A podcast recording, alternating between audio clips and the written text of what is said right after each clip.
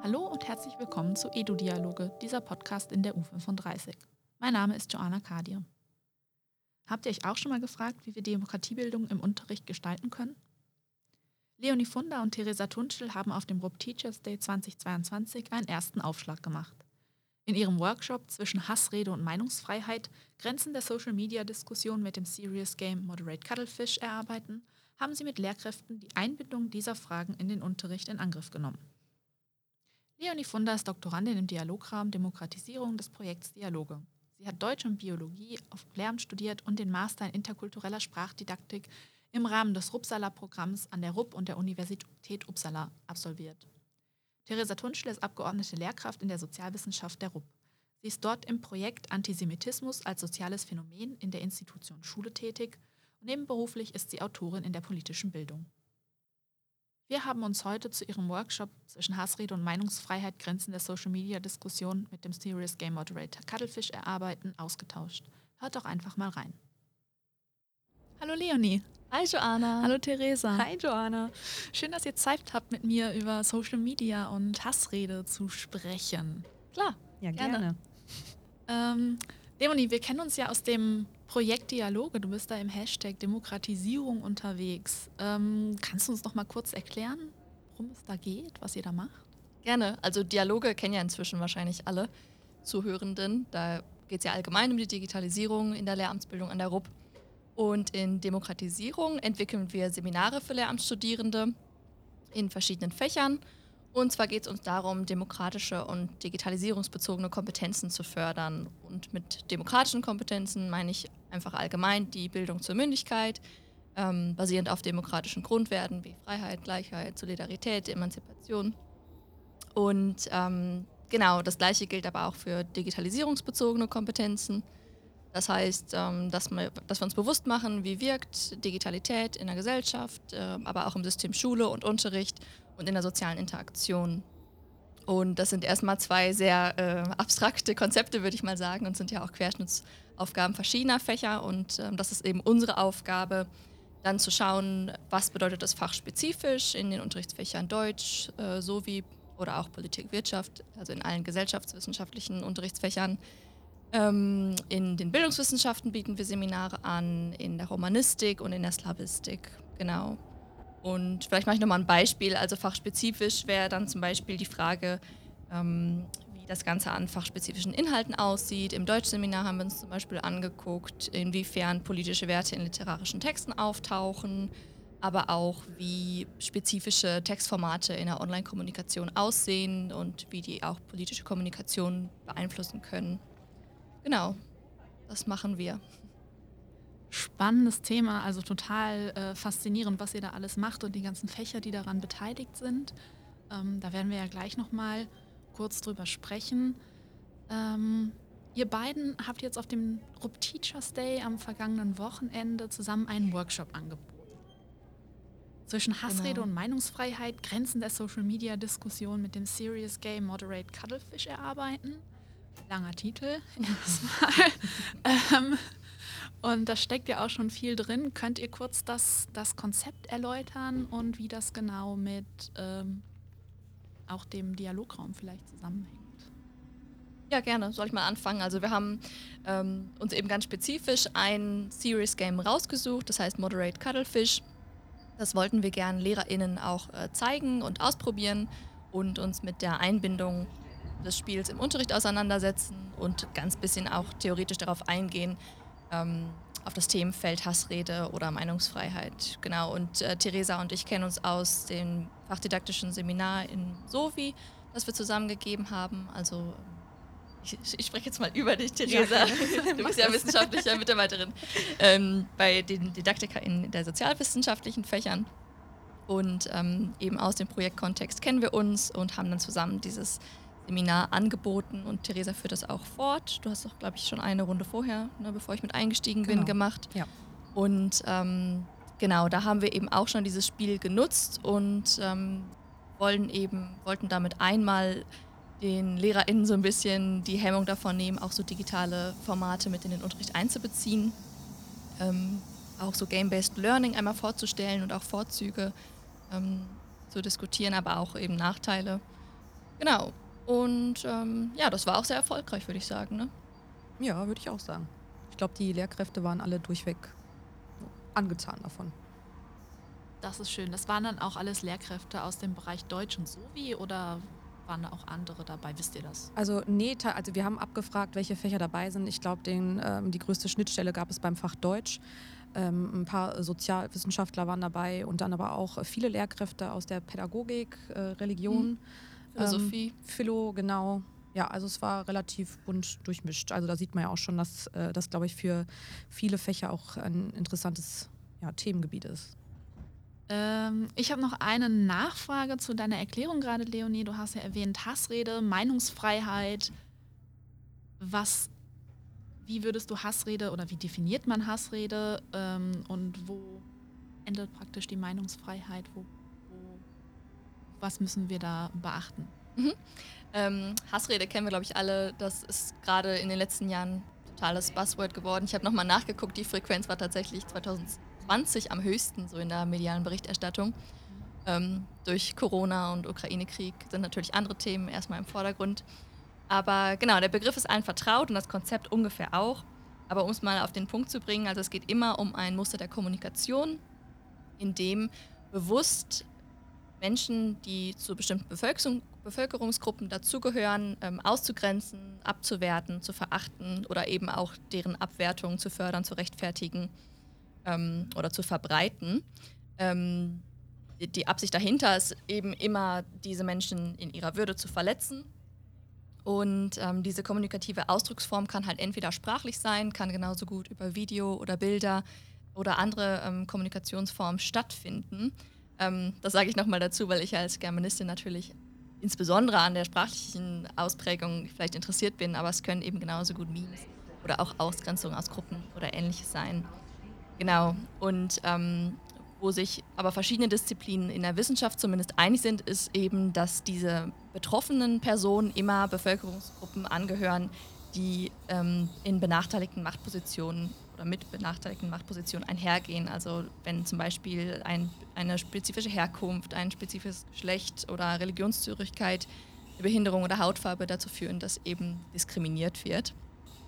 Und ähm, genau, soweit die Definition, aber im Einzelfall ist es dann immer gar nicht so einfach zu entscheiden, ob das jetzt äh, Hate Speech ist oder nicht. Es gibt auch andere Phänomene, ähm, die man dann zum Beispiel unter dem Begriff Cyberbullying findet oder einfach allgemein Online-Incivility.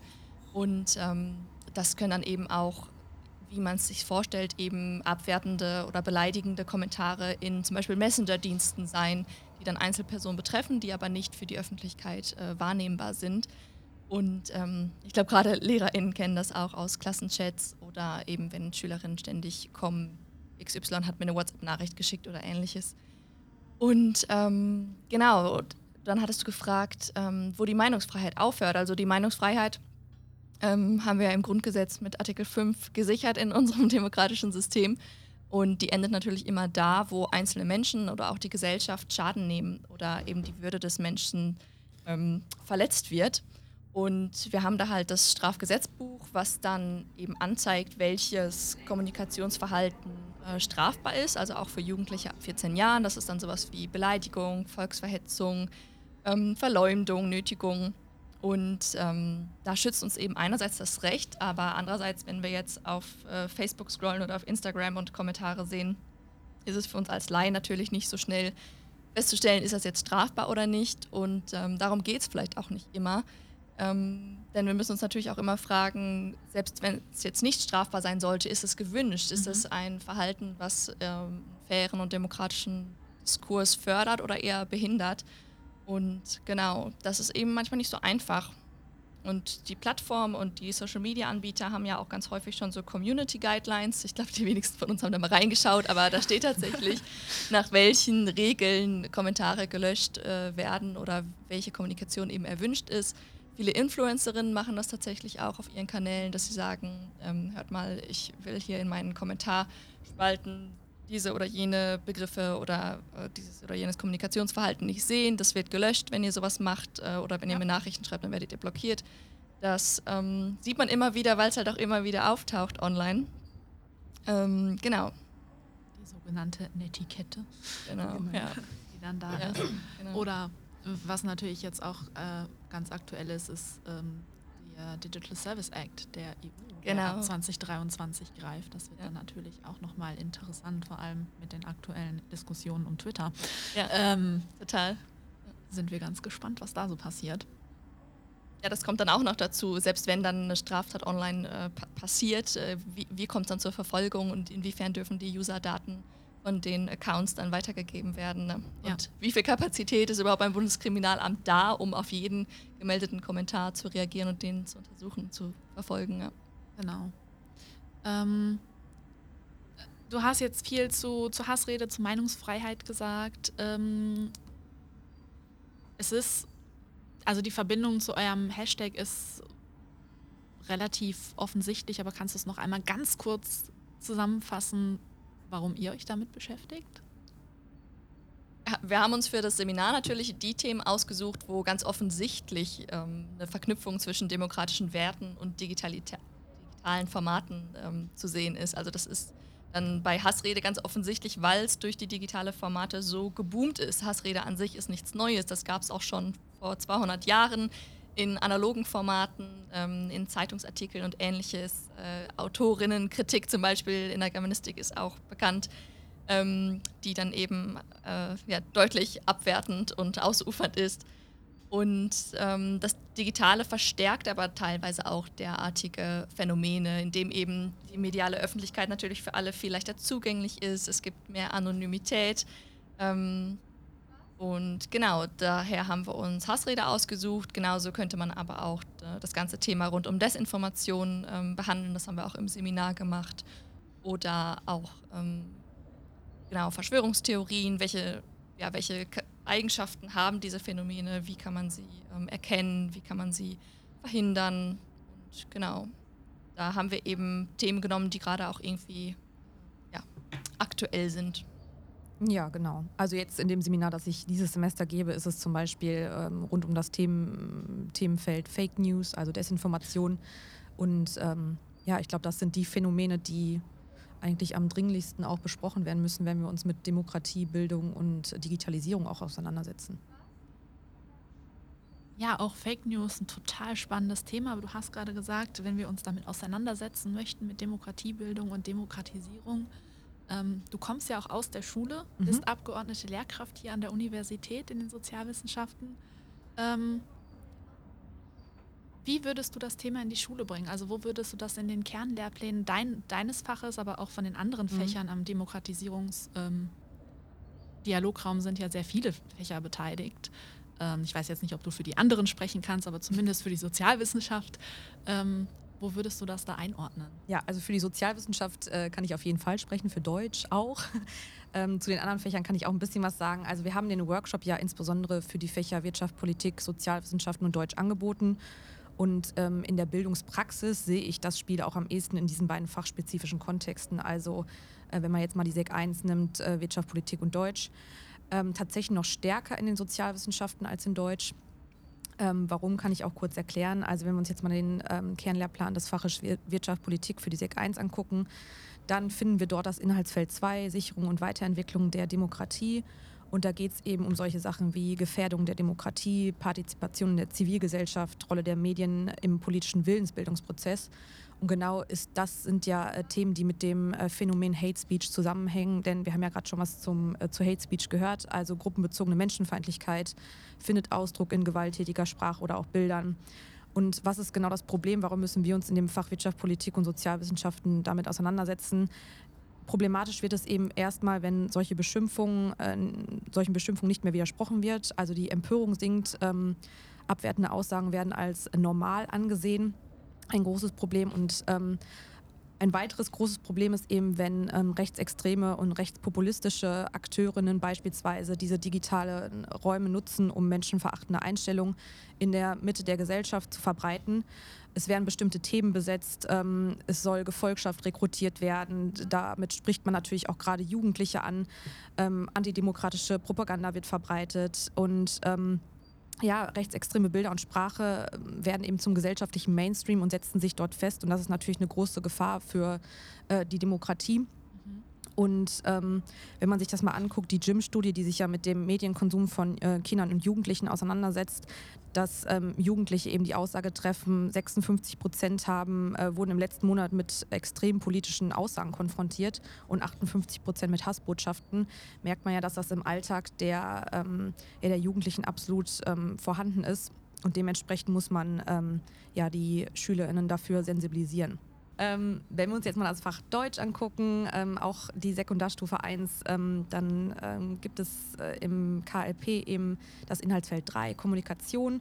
Und ich denke, da passt das ähm, Serious Game auch wunderbar rein, denn da geht es um analoge und digitale Kommunikation, um die ähm, Rolle von Produzentinnen und Rezipientinnen in unterschiedlichen Sprechsituationen und mit unterschiedlichen Sprechabsichten ähm, um sprachliche Angemessenheit, um Streitkultur. Und ich denke, in diesem Zusammenhang lässt sich das Spiel dann eben auch ähm, ja, in die unterrichtliche Praxis einbinden.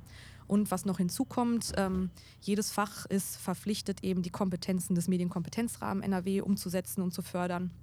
Und da ähm, deckt man mit dem Einsatz eines solchen Spiels äh, sowohl inhaltlich auch von der, als auch von der technischen Komponente eben äh, viele ähm, Kompetenzbereiche ab, wie zum Beispiel Informationskritik, Kommunikations-, Kooperationsregeln, ähm, Meinungsbildung, selbstregulierte Mediennutzung. Also ähm, da lassen sich schon viele Anknüpfungspunkte auch ähm, finden im Medienkompetenzrahmen.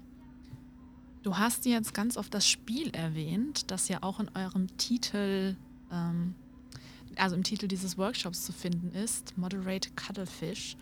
Und ähm, kannst du das nochmal ein bisschen erläutern, was man da genau macht, wie das funktioniert und vielleicht ähm, auch erklären, was ein Serious Game ist? Ja, gerne. Also ähm, wenn wir über Serious Games sprechen, dann muss man sich den Ansatz des Game-Based Learning auch vor Augen führen. Das bedeutet eben, dass ähm, Wissen mit Hilfe von Lernspielen äh, vermittelt wird. Und ähm, solche Lerninhalte werden in, eben in spieltypischen Umgebungen aufbereitet. Also ein Serious Game in diesem Zusammenhang ist eben nicht primär für die Unterhaltung da, sondern eher äh, für die Vermittlung von Lerninhalten. Mhm. Und damit sind natürlich Chancen, aber auch Herausforderungen verbunden. Ähm, beispielsweise ähm, ja, wird die intrinsische Motivation ähm, gefördert, ähm, selbstständiges oder selbstgesteuertes Lernen kann gefördert werden. Ähm, es ermöglicht problemorientiertes und handlungsorientiertes Lernen. Ähm, ja, und positive Emotionen, die bei so einem Spiel eben geweckt werden können, führen zur oder können zur nachhaltigen Verankerung von Lerninhalten führen, wenn Spiel und Lernerfahrung eben verbunden werden. Gleichzeitig ist mit dem Einsatz eines solchen Spiels, bevor ich jetzt auch gleich auf das konkrete Spiel eingehe, eben auch ähm, sind damit Hürden verbunden. Also für viele Lehrkräfte, das haben wir, glaube ich, auch gerade, oder Leonie sagte es am Anfang, dass wir eben auch Lehrkräfte heranführen wollten, vielleicht ähm, ja sich zu trauen, so ein Spiel eben mhm. auch im Unterricht einzusetzen. Ähm, also wenn man Lehrkräfte oder wir haben auch die Lehrkräfte, die da waren, gefragt ähm, nach Schwachstellen und da musste man aber extra sagen, und wir gehen jetzt nicht auf die technische Komponente ein und da mussten die meisten, glaube ich, ja. schon schmunzeln, weil die erste Hürde ist natürlich die Technik in der Schule, also wie ist die Schule medial ausgestattet. Ähm, man braucht in der Regel immer eine ähm, Internetverbindung mhm. und ähm, ja, wenn man das mal weglässt, geht es natürlich wieder um allgemein um den Einsatz des Spiels, um die Inhalte, die damit äh, verbunden sind.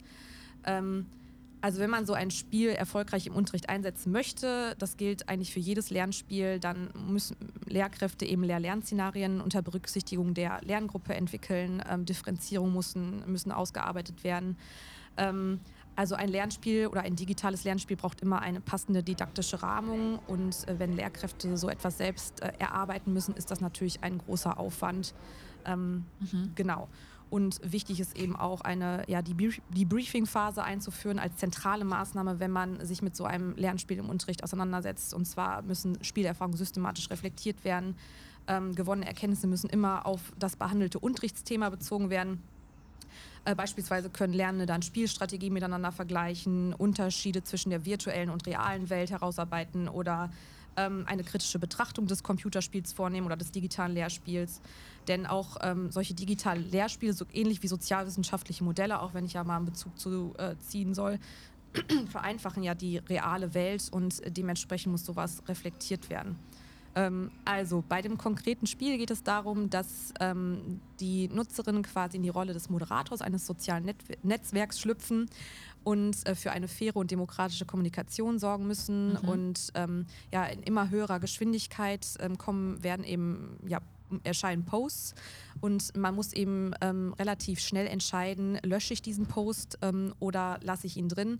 Und nach jeder Spielrunde, es sind fünf insgesamt, bekommt man eben ein Feedback. Dann werden quasi immer so News über das Netzwerk veröffentlicht, was ja neu rausgekommen ist, ähm, wie äh, sich dieses Netzwerk orientiert. Ähm, also werden immer bestimmte Inhalte gelöscht wie zufrieden ähm, sind die Userinnen mit dem Netzwerk? Verliert das Netzwerk viele Userinnen? Also solche Dinge werden dann quasi als Feedback ähm, ja, gegeben. Also was ich sagen kann, die Lehrkräfte, die es durchgespielt haben, das haben wir auch im Workshop gemacht, haben eben auch gesagt, dass sie teilweise, also am Anfang echt überfordert waren, weil ähm, also früher gab es das Spiel schon zu einer anderen Thematik, mittlerweile ist es Klimawandel, Nachhaltigkeit, mhm. früher war es Migration. Und da gab es auch nur die Einstellung, dass man dieses äh, Spiel in der normalen Geschwindigkeit durchspielen kann und da ist man kaum hinterhergekommen mit dem Lesen und es äh, war ja. absolut überfordert. Jetzt kann man die Spielgeschwindigkeit umstellen auf langsam und selbst dann ist es noch relativ schnell, okay. vor allem in den, ähm, ja, in den höheren Leveln. Und äh, die Lehrkräfte meinten schon, dass man teilweise ein bisschen ja, überfordert war und dass man, ähm, ein großes Problem war, glaube ich, auch, dass man nach subjektiven Kriterien erstmal versucht hat, diese Kommentare zu löschen. Und ähm, wohin es natürlich führen soll, ist, dass man mit ähm, lernenden Kriterien erarbeitet. Also was gehört noch zur Meinungsfreiheit, was äh, ist Hate Speech mhm. und ähm, dementsprechend sollen Lernende dafür sensibilisiert werden, okay, was kann man wirklich noch stehen lassen und was muss auf jeden Fall in solchen äh, Netzwerken gelöscht werden. Okay, spannende Sache. Ähm, eine optionale Frage. Wie war denn das Feedback von eurem Workshop? Könnt ihr da irgendwas zu sagen? Habt ihr schon also Feedback von den Lehrkräften erhalten, ähm, ob sie das jetzt vielleicht auch im Unterricht tatsächlich einsetzen möchten ähm, oder ob es abgesehen von den technischen Problemen, die wir natürlich immer außen vor lassen müssen bei solchen Sachen, ähm, ob es da doch noch andere Hürden gibt, die man nehmen müsste. Also mein Eindruck war, was uns so zurückgemeldet wurde, dass das Interesse auf jeden Fall riesig war sowohl am Spiel als auch ähm, an anderen digitalen Formaten, die wir genutzt haben. Es war also ganz schön, dass auch LehrerInnen auf uns zukamen und uns auch mal was zu Padlet gefragt haben, also zu so, unserer Pinwand, okay. die wir genutzt haben ähm, während des Workshops und ähm, auch nochmal mit technischen Fragen kam. Und da hat man aber auch gemerkt, dass es noch nicht ähm, völlig Routine ist für die LehrerInnen, die jetzt anwesend waren, die 16 ähm, aus NRW, solche digitalen Formate im Unterricht anzuwenden. Also das würde ich sagen, wäre meine Beurteilung auf jeden Fall, dass es eben nicht war, ah ja cool, äh, ein Lernspiel, sowas kenne ich schon, nehme ich nächste Woche mit in den Unterricht, sondern es war viel Neues auf einmal, hatte ich den Eindruck. Und die Zeit ist auch geflogen, das haben alle gesagt, so was, anderthalb Stunden sind schon rum. Ähm, daran merkt man, glaube ich, dass es, äh, ja, ich würde es jetzt mal so interpretieren, dass es eben spannend war und dass es aber auch viel Input war für die Anwesenden. Ähm, genau. Okay, das zeigt natürlich auch, dass wir im Bereich äh, Digitalisierung, auch hier an der Universität, aber auch in, in Workshops, in Lehrerfortbildung wahrscheinlich noch einiges ähm, leisten müssen, damit das dann auch flächendeckend in den Schulen ankommt. Ja, ich glaube, was auch immer noch so ein bisschen fehlt, ist der Austausch. Also mhm. ähm, eine Lehrkraft hat mich auch am Ende angesprochen und meinte, ich, sie wird es auf jeden Fall im Unterricht jetzt ausprobieren und wird eine Unterrichtsreihe ähm, erarbeiten. Und da meinte ich, das ist super und ähm, wenn sie wollen würde, könnte sie die auch nochmal hochladen im Padlet, denn das ist natürlich für Lehrkräfte eine unfassbare Arbeitsentlastung, wenn man schon gutes Material natürlich. vorgefertigt hat und das erleichtert auch ein, ein, den Einsatz eines solchen Spiels im Unterricht. Denn ähm, wenn man sich mal vorstellt, ich plane 45 Minuten mit einem digitalen Lehrspiel, was ich erstmal selbst ähm, für mich reflektieren muss, mhm. was ich in den Unterricht einbinden muss, ich muss Arbeitsblätter erstellen und so weiter, ist das ein höherer Aufwand, als wenn ich eine, ja, sagen wir jetzt mal, ähm, andere 45-minütige Unterrichtsstunde plane. Und ich denke, dass ähm, da muss der Austausch her, dass eben auch Materialien ausgetauscht werden, Ideen, wie kann ich es im Unterricht einbinden, Best-Practice-Beispiele. Ich glaube, das ist ganz wichtig für die, äh, für die Unterrichtspraxis. Ja, voll. Weißt du, auch noch eine Lehrkraft hat ja auch am Ende gesagt, äh, wo findet man solche Lernspiele überhaupt? Die genau. wusste überhaupt nicht. Ne? Sie hat, meinte ja. auch, sie hätte schon mal gegoogelt und geguckt online, hat sowas nicht gefunden. Und das zeigt ja auch nochmal, wie wichtig das eigentlich wäre, dass wir LehrerInnen oder auch LehrerBildnerInnen uns mehr vernetzen und auch sowas aufmerksam machen. Ne? Ja, absolut. Ja, total wichtiger Punkt. Können wir auch diesen Podcast so nutzen? Wo finde ich denn so solche Spiele oder auch weitere Informationen zum Thema Hate Speech, Meinungsfreiheit, mit denen ich meinen Unterricht dann gestalten kann? Also ich würde sagen, ähm, eine Materialbasis gibt es ja immer bei der Bundeszentrale für politische Bildung. Mhm. Ähm, da findet man auch ganz ähm, ja, interessante Podcasts und so weiter zum, rund um das Thema Digitalisierung in der politischen Bildung. Also da würde ich äh, in jedem Fall immer als erstes auch mal reinschauen, was es da so gibt. Und Lernspiele, tatsächlich findet man die auch über Google. Ähm, zum Thema Fake News gibt es mittlerweile sehr viel, auch viel mehr als äh, zu dem Themenbereich Hate Speech und auch ähm, ja, zu ähm, demokratischen Prozessen. Ein Spiel wie der Kanzlersimulator kann ich da empfehlen, weil das okay. ähm, auch echt ein cooles Lernspiel ist, was man mal ausprobieren ähm, sollte. Ja, das wären so meine Hinweise. Ich glaube, für digitale Formate insgesamt, ähm, für auch die schon teilweise für den Unterricht aufgearbeitet sind, würde ich noch sämtliche Landesinstitute für Medien der verschiedenen Bundesländer mhm. empfehlen. Ähm, verschiedene Initiativen gibt es wie ClickSafe, ähm, MedieninDieschule.de oder weitclick.de, da gibt es sogar Fortbildung für LehrerInnen. Und zum Thema Hate Speech spezifisch gibt es eben auch Meldestellen und Hilfsangebote online. Also da könnte man zum Beispiel nohatespeech.de nennen oder hateaid.org, hassimnetz.info. Ähm, kann man bestimmt alles in den Show Notes verlinken. Ne? Ja, machen wir. Genau.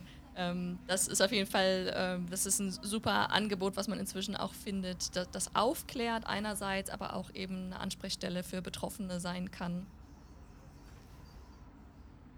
Ja, vielen Dank für diese ganzen Informationen jetzt auch zu dem Thema. Ähm, total spannendes Gespräch. Aber zum Abschluss noch eine Frage. Was sollten Studierende auf jeden Fall zu diesem Thema mitnehmen? mal anfangen? Ja, fang mal an. Ähm, also ich fand immer ganz wichtig, was, wir, was mir auch im Workshop wieder aufgefallen ist, äh, ja, es geht auch um die Frage, was ist Hate Speech? Ähm, ich persönlich finde aber, das kann nur der Anfang ähm, dieser Auseinandersetzung sein, wo Meinungsfreiheit aufhört ähm, und wo eben strafbares Verhalten anfängt. Ich finde, es geht nicht immer nur darum, was äh, ist rechtlich erlaubt, was ist verboten, sondern es muss auch immer darum gehen, wie wollen wir miteinander kommunizieren und wie können wir einen Verhalten, das demokratischen Werten entspricht, fördern. Und ähm, genau da finde ich eben ganz wichtig, dass wir äh, immer alle aktiv werden und uns eben auch dann ja, einbringen und einen demokratischen und fairen Diskurs irgendwie ähm, voranbringen.